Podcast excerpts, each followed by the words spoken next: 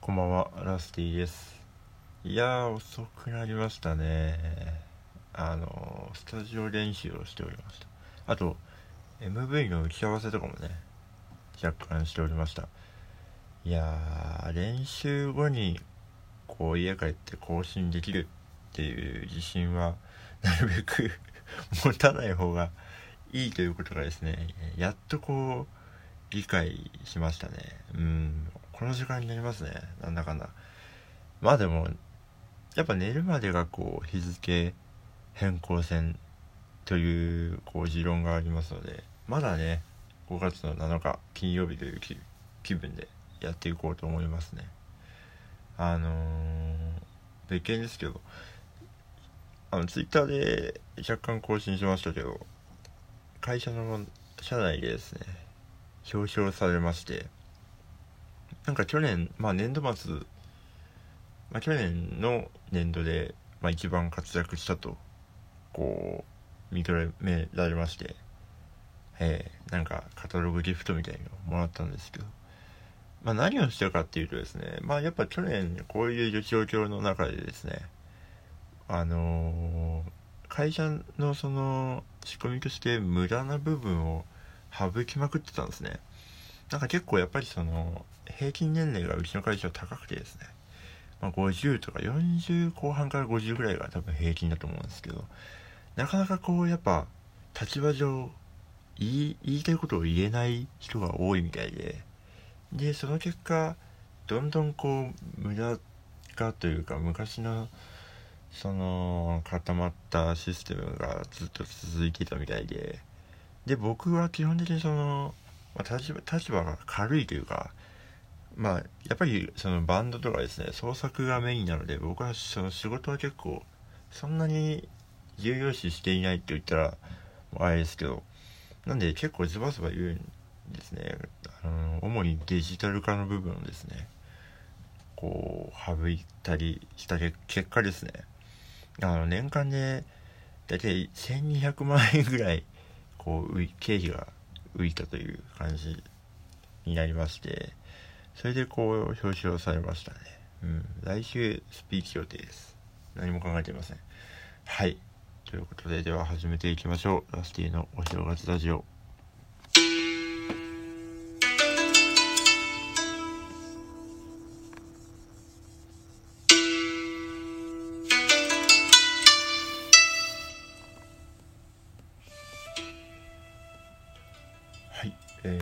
2041年回が2回ありますね。今気づきました。まあでもあのもう二度と直せないので。はい。えー、2042年回ですね。2042年はですねあのなんだろうな。あの果物のスイカの柄をこうそろそろ新しいの出てもいいんじゃないかということで研究を進めてたチームがいたんですけど。でやっとこう研究の末サッカーボールの柄をこうサッカーボールの柄をスイカにこう落とし込むことができたんですけどそのそんなに売れなくてですね。で研究経費を回収できず解散しましたね。うん悲しいです。はい。えー、っとあでけえみやんさんあの美味しい棒というそのレディオトーク内のこう何かをいただいているようで3本もありがとうございます。そんなでけえみやんさんからの質問ですね。えー、とどっあそう。えっとラスティさんこんにちは。いつも楽しく拝聴しております。ということでありがとうございます。ラスティさんに質問がございます。もうすぐアイスクリームが美味しい季節になりますがそうですね。ラスティさんはどのタイプのアイスがお好きですか？お好きな銘柄味などをお聞かせいただけたら嬉しいです。よろしくお願いします。ということで。ありがとうございます。えーと私もまあ甘いもの大好きでアイスもたまに食べるんですけど。まあ大前提として僕はあの北海道出身でですね。で北海道のソフトクリームがすごい好きで。でなんか多分牛乳的な問題だと思うんですけどなんか北海道のソフトクリームって結構基本的に濃いんですよ。であのチョコレートとかなんかいろんな味があるけどでもバニラがやっぱうまいという特徴があって。で家の近くにあったらなんかアルディっていうもうないんですけどけあのケーキ屋さんがたまに出す紫芋ソフトクリームとかあと家からほんと徒歩10分ぐらいの場所にあったサトランドっていうですねアミューズメントできないようななんか アミューズメントパークがあるんですけどそこのソフトクリームとかも基本的になんか味が濃いソフトクリームがあってそれが僕はあの幼少期から好きでよく食べてたんですけどでもそれが最近その感じがよく出てるなと思ったあの市販のアイスがございましてあのファミリーマート限定で売ってる食べる牧場ミルクっていう、まあ、200円ぐらいするんでちょっと高いんですけどあれがすごい美味しいですね。あの北海道産牛乳を使ってるみたいで。でなんかいろんな味があるんですけど僕はあれのやっぱミルクが、うん、好きですね。他もなんでだろう。市販だとなんだろうな。ジャイアントコーンとかモウとかもパルムとかも好きですけどやっぱりそのおすすめとしてはですねそのファミリーマートで売ってるあの別に宣伝費とかもらってないですけどあの食べる牧場ミルクというのがございますのでそちらをおすすめしたいなと思っております。是非食べてみてください。事件皆さんありがとうございます。はい。ということで、えーと、次のメッセージが、えーと、弱小ギタリストさん、えー、こんばんは。遠くからファンをしているものです。いつもジャブートやラスティさんの音源を聴いています。ありがとうございます。僕もギターを弾くのでジャブートのシーサイドウォリアをカバーして弾いてみたりするのですがラスティさんのギターとちょっと違う感じがしてしまいます。あの音はどうやって出しているのでしょうか？使っているギターは低キャスでラスティさんだと似たやつです。教えてください。ということで。ありがとうございます。いやーチャブートをカバーしてくれるの本当ありがたい。あのトリビュートも今やってましてでこう続々続々と僕の曲のカバーが届くんですけどやっぱり嬉しいですね。もうひたすらもう嬉しいという感情がすごいでございます。で小さいところのギターはなんかどの辺かなと思うんですけど今ちょっとあの手元にアコギしかないんでアコギであれしますけど多分そのフレーズというかリフというかですねこの部分だと思うんですけどなんか前誰かがカバーしてくれた時にっていうか僕も多分音源はそうなんですけどっ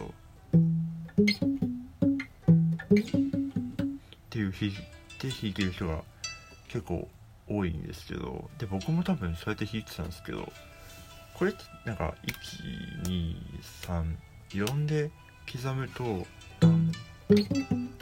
になるんですけどなんかあのー、無音というか、まあ、のベースでいうとゴーストノートというかなんか聞こえない音を入れてるんですね最近は。なんでタンツクタンツクタンツクタンツクタンツクタンツクタンツクタンツクでリズムをとっているのでここの「あ」の後に一回あの鳴ってない音が入ってるんですよ。弾けね待って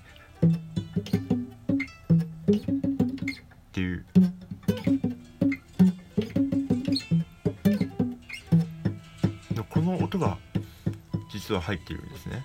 なんでそこを意識したらもしかしたらそれっぽくなるとかもしれないですね。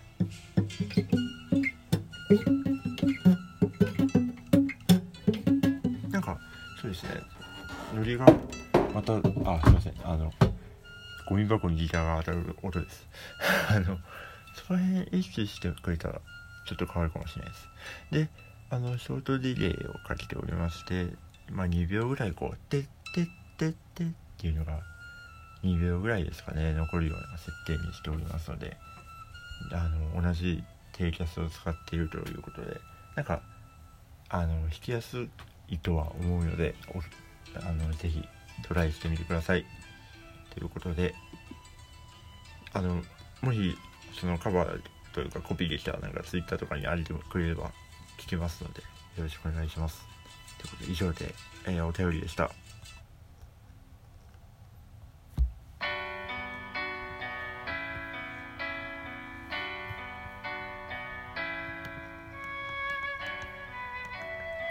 はい。では、エンディングでございます。お知らせいたします。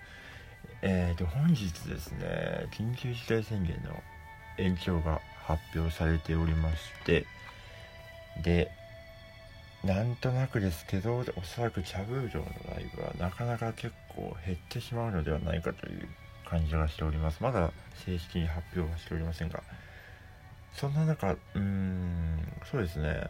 一応ライブのお知らせだけしておきますとえっ、ー、と5月の11日に僕は弾き語りで火曜日ですけどね池袋アダムで19時から弾き語りで出演させていただきます。でその次が5月の21日ですね。吉祥寺ワープで。キャブル島と,、えーと、吉祥寺ワープの共同企画。ごついボリューム2ということ。でこちらに出演していただきます。ありがとうございますで5月の25日下北沢近松。5月の28日菅もししようと決まっているんですがちょっとこの辺りはね調整がかかるかもしれないのでまた分かり次第お知らせしていこうと思います。あのキャブートはですねいろいろあのやっておりますのでなんかまあだいぶちょっと減っちゃうかもしれないんですけど活動自体は活発化していくと思うので是非お楽しみにという感じです。はい。もうこんなね夜中なので寝ましょう。もうちょっとね僕は起きてますけどあの馬娘もやるんで。はい。では皆さんもゆっくり休んでください。おやすみなさい。それではラスティでした。また月曜日にお会いしましょう。